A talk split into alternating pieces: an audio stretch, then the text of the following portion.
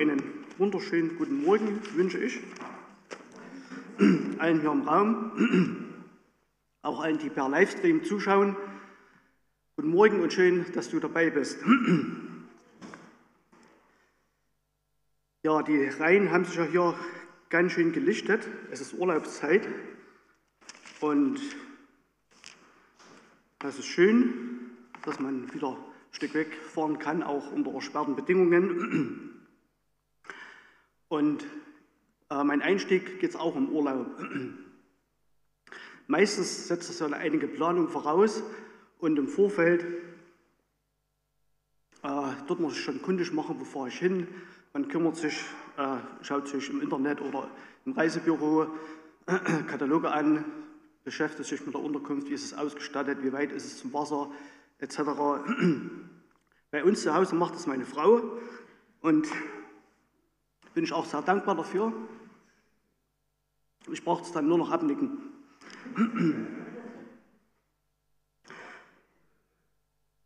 Und man hat ein Stück so ein Bild im Kopf, wo man hinfährt. Und meistens ist es so, also ganz so schön, wie das auf die Bilder ist, ist es dann, also gerade in die Zimmer und so, das sind irgendwie doch nicht äh, ganz so dolle, wie das so auf die Prospekte war. Aber das ist nicht so schlimm. Aber seid ihr schon mal richtig enttäuscht worden? Also, mir ging es mal so, wir sind als Jugend so kurz nach der Wende nach äh, Italien in Urlaub gemacht. Und ein Ehepaar aus unserer Jugend, die sind auch hier im Raum.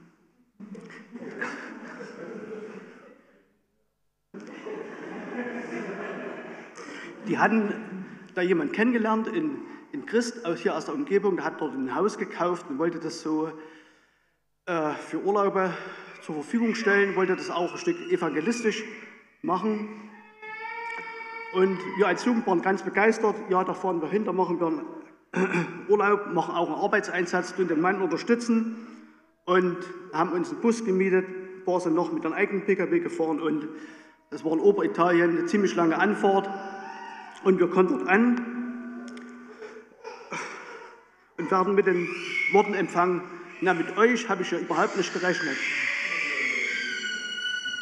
Und wir mussten feststellen, unsere Zimmer, die waren schon belegt. Also es war doppelt belegt. Und wer zuletzt kommt, hat halt Pech. Und könnt ihr euch ja vorstellen, da ist man erstmal total bedient. Dann gab es noch die Option, eventuell im Garten das Zelt aufzuschlagen, aber das war eine Huckelpiste und voller Fallobst mit, mit den dazugehörigen Insekten. Also die Option gab es auch nicht. Ja, und der Pool, wo wir schnell mal reinspringen wollten, der war nicht nutzbar, weil das Wasser knapp war. Also eine Katastrophe, bitter enttäuscht. Die Wirklichkeit entsprach nicht dem Bild, was man sich vorgestellt hat. Dann ist mir das nochmal passiert, also nicht nur mir, meiner Frau auch. Wir hatten verspätete Flitterwochen äh, gebucht, wollten nach Korfu auf, in Griechenland und ja, kurz bevor der Flug losgehen sollte, bekam ich eine schöne Mantelentzündung. Und mir war es echt nicht wie Reisen, aber kannst ja nicht absagen. So, mit Schmerzmittel Neoangin ausgerüstet ging das los. Äh, Korfu kann ich nur empfehlen, also ist eine schöne grüne Insel, hat einen schönen kleinen Flughafen da, Anflug ist sehr spannend. Dort gelandet, Transfer abgeholt, über die halbe Insel geschippert. Und du denkst, jetzt kommst du ins Hotel und dann kannst du dich endlich mal ausruhen. Und ja, mussten feststellen, das Zimmer, was wir hatten, war klein, um nicht zu sagen winzig. Und das Tollste ist, ein Bett, also ein Doppelbett mit einer Decke.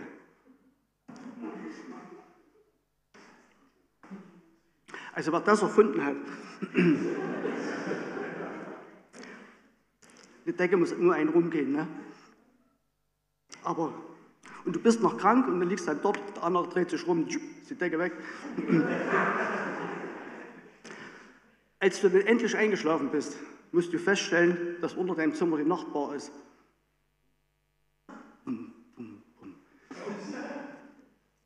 Bitter enttäuscht.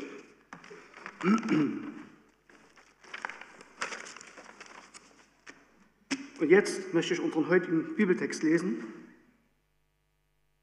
Und zwar aus Johannes 14, Vers 1. Und am Anfang habe ich vergessen zu sagen, das ist eine analoge Predigt. Also die Technik hat mit mir wenig zu tun. Hier wird nichts erscheinen. Und wer eine Bibel mit hat, der ist heute gut aufgestellt. Also Johannes 14, Vers 1 bis 3. Da steht, lasst euch nicht in Verwirrung bringen, sagt Jesus. Glaubt an Gott und glaubt auch an mich. Im Haus meines Vaters gibt es viele Wohnungen. Wenn es nicht so wäre, hätte ich dann gesagt, ich gehe jetzt hin, um den Platz für euch vorzubereiten. Und wenn ich hingegangen bin und euch den Platz vorbereitet habe, werde ich wiederkommen und euch zu mir holen, damit auch ihr da seid, wo ich bin. Also ihr habt schon gemerkt, es geht heute nicht um Fortsetzung in unserer Predigtreihe über Abraham, sondern es geht um ein anderes Thema, und zwar um Wohnung bei Gott. Und vor einiger Zeit in der Bibellese bin ich auf diesen, diese Verse gestoßen und es hat mich ein Stück nicht mal losgelassen. Ich habe mir die Frage gestellt, was wird das für eine Wohnung sein? Wie wird das aussehen? Also ein Stück wie so ein, wie beim Urlaub. So denkt, na, was, wie wird es da aussehen? Wie wird das eingerichtet sein? Wird sie mir gefallen oder uns gefallen? Oder besteht auch hier die Gefahr, dass man bitter enttäuscht wird? Und es geht ja hier nicht um den Urlaub in 14 Tage, sondern es geht um die Ewigkeit. Und wir müssen erstmal überlegen oder schauen, in welche Situation ist der Text reingesprochen. Im Vers 1 steht, sagt Jesus zu seinen Jüngern, lasst euch nicht in Verwirrung bringen. Warum? Was war denn so Schlimmes geschehen oder was gab es für verwirrende Umstände? Im Kapitel 13 erfahren wir, äh, dass es schon sehr belastende Dinge für die Jünger gab. Also Judas wird als Verräter geoutet. Jesus spricht davon, dass er fortgeht, dass er weggeht und dass die Jünger ihn nicht mehr finden werden. Ihn, für den sie alles aufgegeben haben, indem sie drei Jahre durchs Land gepilgert sind, sagt, ich bin, ich bin nicht mal da und ihr werdet mich auch nicht finden. Und dem Petrus wird gesagt, äh, dass er Jesus dreimal verraten wird, obwohl er doch sein Leben für Jesus geben wollte. Also es waren schon belastende Sachen für die Jünger. Und in diese Situation hinein sagt Jesus, ich bereite einen Platz, konkret eine Wohnung für euch vor. Eine Bleibe bei Gott, eine Wohnung bei Gott. Die Jünger sind ja eigentlich wohnungslos, heimatlos, obdachlos. Und ein Stück weit sind wir das ja auch. Also wir lesen in der Schrift, unser Bürgertum oder unser eigentlicher Platz ist nicht für diese Erde, sondern im Himmel bei Gott. Und von daher, denke ich, hat dieser Text uns auch viel zu sagen. Jesus spricht keine Floskeln aus wie viele Politiker oder weltliche Führer, die irgendwie so, ja, das wird schon werden und wir müssen und wir sorgen für Gerechtigkeit und bla bla bla, sondern er macht hier konkrete Ansagen. Aber wie soll das funktionieren für Millionen, Milliarden von Christen? Wie soll da eine Wohnung geschaffen werden? Und dieser Frage möchte ich heute ein Stück nachgehen und erstmal den Begriff ein Stück beleuchten. Was verstehen wir Menschen unter einer Wohnung?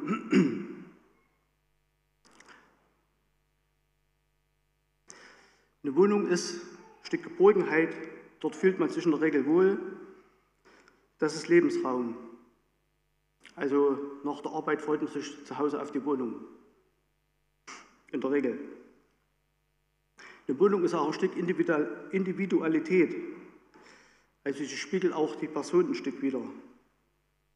Und jeder Mensch strebt ein Stück nach einer Wohnung, nach einer eigenen, nach einer eigenen Räumlichkeit. Also wenn die Kinder größer werden, dann ist auf das Ziel eine eigene Wohnung. Und ja, so viel es Menschen gibt, so viel, denke ich, gibt es unterschiedliche Wohnungen. Ich kenne arbeitsbedingt welche, die sind voller Dreck und Müll, lebende Kleintiere und man wünscht sich Gummistiefel dort, um dort durchzulaufen.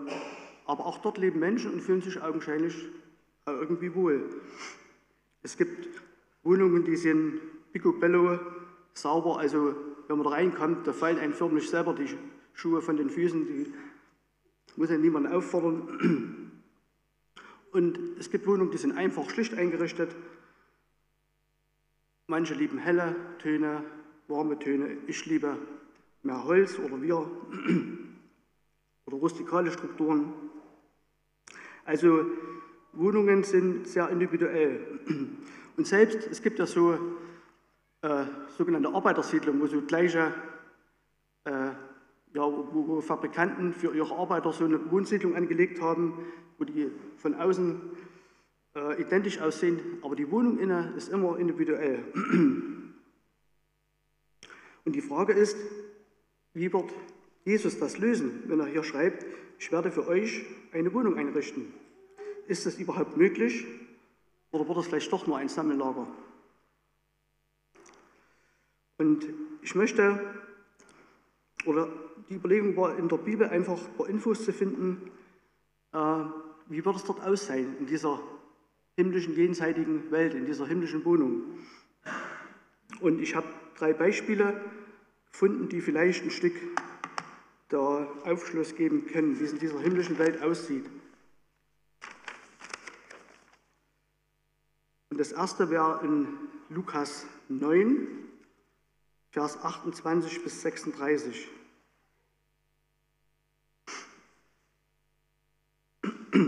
Und ihr könnt, wer eine Bibel hat, den Text gerne mal so lesen. Ich werde es nur mal so ein Stück äh, raffen, erzählen und einfach die Punkte rausnehmen, die mir wichtig sind, einfach der, um die Zeit jetzt nicht zu sehr auszudehnen. Also es geht hier um die Begebenheit, die sogenannte Verklärung Jesu. Jesus nimmt drei Jünger mit auf, den, auf einen Berg, Petrus, Jakobus und Johannes, und sie erleben, dass dort Jesus plötzlich umgestaltet wird, steht hier. Also äh, sein Aussehen, sein Gewand, seine Kleidung, also sein ganzes Äußeres war strahlend weiß und glänzend. Und es erscheinen zwei Männer, Mose und Elia. Und die sehen auch, hier steht im himmlischen Glanz. Und sie sind gekommen zu dem Zweck, um den, äh, hier steht den, den Ausgang, also ne, äh, die Kreuzigung Golgatha mit Jesus zu besprechen. Und die Jünger schlafen ein. In dieser Situation steht hier sogar mit dem Schlaf überwältigt. Wahrscheinlich, dass das die Situation nicht, dass sie nicht lauschen können. Aber das nur am, am Rande. Als sie dann wieder wach werden äh, und die Mose und Elia wieder gehen wollen, sagt Petrus, äh, zu Jesus, gut, dass wir hier sind und er schlägt vor, eine Hütte zu bauen. Er will die Situation festhalten. Eine Hütte ist auch ein Stück eine Wohnung. Also das steckt in uns Menschen auch drin, was Bleibendes zu schaffen, wo man eine Situation festhalten kann. Aber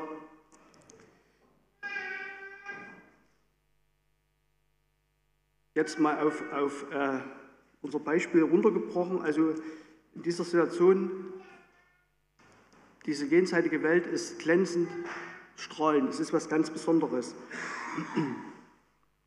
Aber was mir aufgefallen ist oder wichtig ist, ähm, das Erscheinen Mose und, und Elia. Und ich habe mich gefragt, eigentlich hätte doch Jesus das mit Engeln besprechen können oder mit Gott, denn später im Text schaltet sich noch Gott ein und sagt hier, das ist mein Sohn, mein Außerbilder auf ihn hört. Warum bespricht Jesus das mit Mose und Elia? Und meine Schlussfolgerung ist, oder ich denke, dass in der himmlischen Welt, dass Christen Erlöste, die, die dort sind, dass sie Aufgaben haben. Wir hatten mal auf dem Missionseinsatz oder Tepos-Einsatz mein junger ja, ein Teenie, das war zum Gespräch, da war interessiert, kam immer wieder ein Bus und hatte Fragen und es ging dann um, um den Himmel. Und ich habe versucht, das, ihm das wünschlich schmackhaft zu machen und er sagte dann, ja, Harfe spielen, auf einer Wolke sitzen, das ist mir langweilig. Also, das, also so wird es nicht, nicht sein. Also im Himmel werden wir Aufgaben haben. Also ähm, wird man beschäftigt sein. Und mal, für mich persönlich nur eine Wohnung zu haben, die schön eingerichtet ist und mich den ganzen Tag dort reinzusetzen, das wäre mir zu öde. Also ich, man braucht Aufgaben, nicht nur eine prachtvolle Umgebung, sondern auch Aufgaben.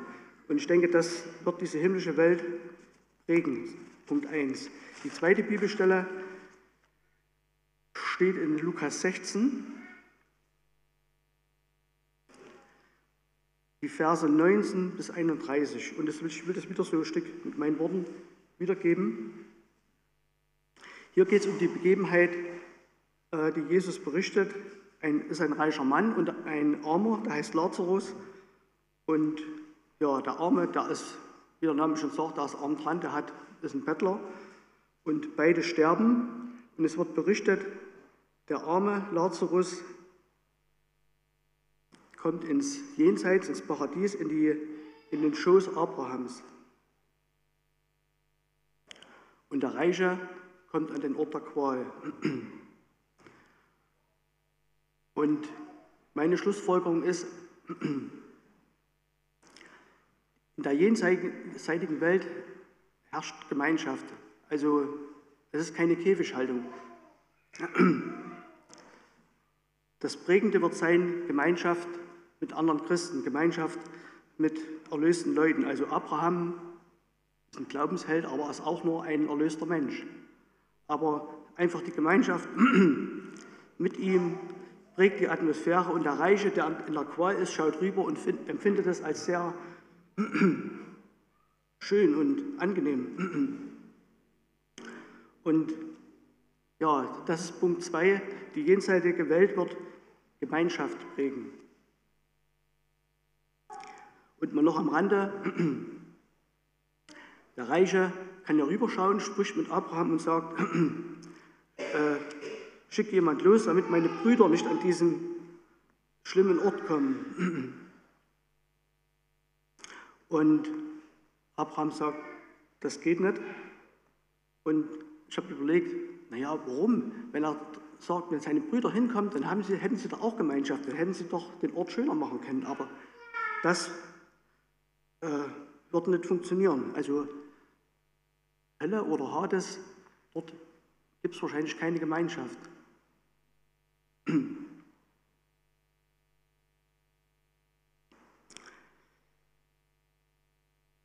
Dann die dritte Bibelstelle aus Offenbarung 21.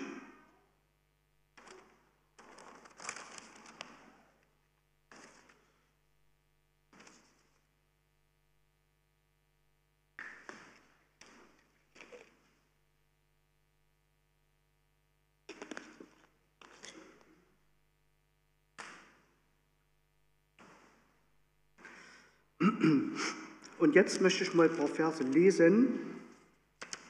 Offenbarung 21, die Verse 3 und 4. Und jetzt ist Gottes Wohnung bei den Menschen. Unter ihnen wird er wohnen und sie werden alle sein Volk sein. Gott selbst wird als ihr Gott bei ihnen sein. Jede Träne wird er von ihren Augen wischen. Es wird keine Tod mehr geben und auch keine Traurigkeit, keine Klage, kein Schmerz. Was früher war, ist für immer vorbei. Und dann noch Vers 18. Da erfahren wir endlich mal was über eine Ausstattung in der himmlischen Welt. Und ihr könnt zu Hause mal die anderen Verse noch lesen, da geht es um Maße, wie groß und mächtig das alles ist. Ich will nur mal hier ab Vers 18 lesen. Die Mauer, also hier wird von der ganzen Stadt gesprochen, bestand aus Diamant. Die Stadt selbst war aus reinem Gold gebaut, das wie, wie Kristallglas schimmerte. Die Fundamente der Stadtmauer waren mit verschiedensten artigen, kostbaren Steinen geschmückt. Beim ersten Grundstein war es Diamant, beim zweiten Saphir, beim dritten Rubin, beim vierten Smaragd, beim fünften Arat, beim sechsten Karneol, beim siebten Chrysolith, beim achten Beryl, beim neunten Topaz, beim zehnten Chrysopas, beim elften Hyazinth, beim zwölften Amethyst. Die zwölf Stadttore bestanden aus zwölf Perlen und jedes Tor war aus einer einzigen Perle geformt. Die Hauptstraße war aus reinem Gold, durchsichtig wie Kristallglas. Kristallglas. Und dann noch Vers 23, die Stadt braucht keine Sonne, weder Sonne noch Mond, damit es hell in ihr wird. Ihr Licht ist das Lamm und die Herrlichkeit Gottes erleuchtet sie. Ja, endlich mal was über eine Ausstellung, äh, wie es dort aussieht in der himmlischen Welt.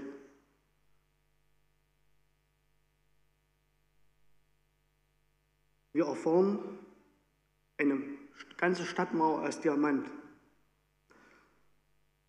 Der überwiegende Baustoff ist reines Gold. Die Fundamente sind mit Edelsteinen verziert. Die Tore aus einer einzigen Perle, Straßen aus Gold. Und die Frage ist, wer baut mit sowas? Das kann eigentlich nur Gott. Also was wir auf der Erde dort sparsam einsetzen, einsetzen müssen, weil wir es nicht haben, ist für Gott, für ganz gewöhnliche Dinge setzt er das ein. Welcher Handwerker bei uns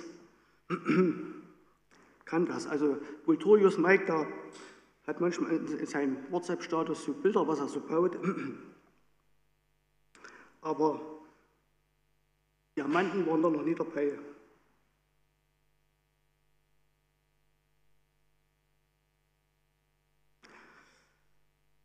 Was bei uns auf der Erde das Kostbare ist, ist bei Gott einfach Standard. Und ich denke, dass diese Bilder zeigen einfach ein Stück die, die Herrlichkeit oder den, den, den Glanz, was wir schon in den vorherigen Bildern auch so ein Stück gesehen haben. Aber das eigentlich Prägende ist in dieser Stadt, in dieser Wohnung, dass Gott unter den Menschen ist. Und das schließt alles Negative, alles Böse aus. Und es ersetzt sogar die Sonne. Also die Sonne ist ja eigentlich das Lebensnotwendigste auf der Erde. Ohne Sonne geht nichts. Sogar das kann Gott ersetzen.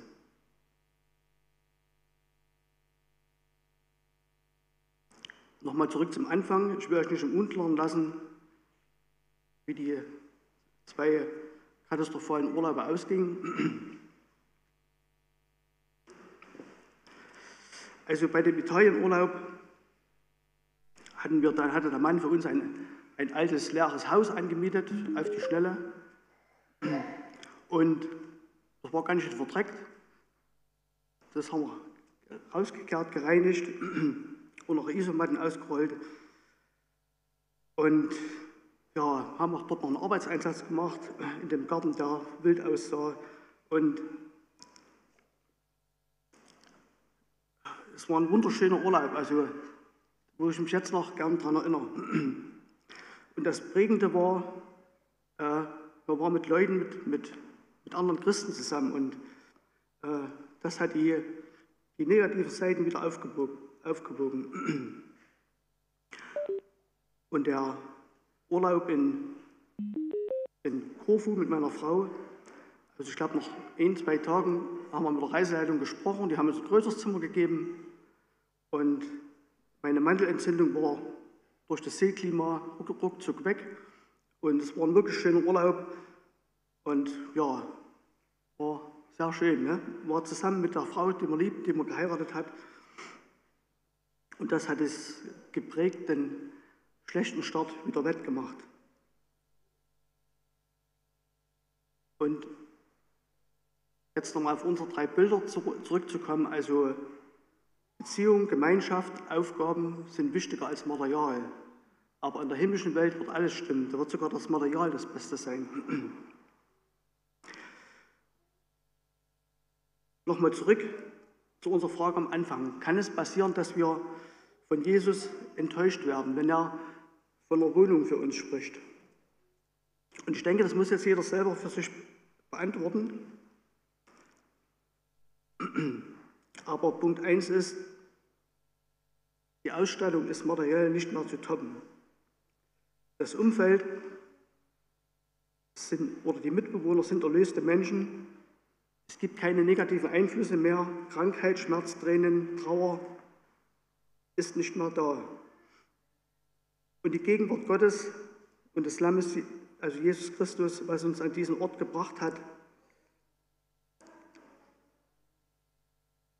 das ist so klasse, dass wir nicht mal mehr die Sonne brauchen werden. Und, wie wir gelesen haben in Johannes 14, in Vers 3, es gibt sogar eine persönliche Abholung. Jesus sagt, ich werde euch abholen. Ich werde euch zu mir holen. Und mein Ziel oder mein Wunsch für heute wäre oder ist, dass wir positiv in die Zukunft blicken und uns, uns darauf freuen, wie auf den Urlaub. Und ich denke, ja, wir leben auch in verwirrenden Zeiten. Also wenn ich früh aufstehe, checke ich erstmal auf dem Handy so die neuesten Nachrichten und das ist wirklich verwirrend und belastend teilweise, was man liest. Und wir als Christen wir sollen uns nicht von den Umständen runterziehen lassen, sondern nach vorn blicken. Das Beste kommt. Dass wir den irdischen Iststand nicht so wichtig nehmen und vielleicht dieser Blick nach vorn uns auch schon jetzt äh, dabei begleitet, wie wir jetzt auf dieser Erde investieren, was uns wichtig ist. Dass wir vielleicht auch Abstriche machen können das war es bei dem Beispiel bei dem armen Lazarus, der kommt ja auch gesagt in, in, in dieser Beispielgeschichte, dem Lazarus ging es auf der Erde schlecht, aber jetzt geht es ihm gut. Also, dass wir auch als Christen, als gläubige Menschen, als Erlöste, auch jetzt auf der Erde das akzeptieren können, dass es uns nicht immer gut gehen wird. Hier. Und ich denke, also für mich, und das muss auch jeder für sich selbst entscheiden, das, was Jesus seinen Jüngern und uns hier anbietet, ist absolut vertrauenswürdig. Und ich bin mir sicher, dass mein Platz nicht doppelt belegt ist und dass ich kein schlechtes Zimmer bekomme und dass ich eine eigene Decke habe. Thank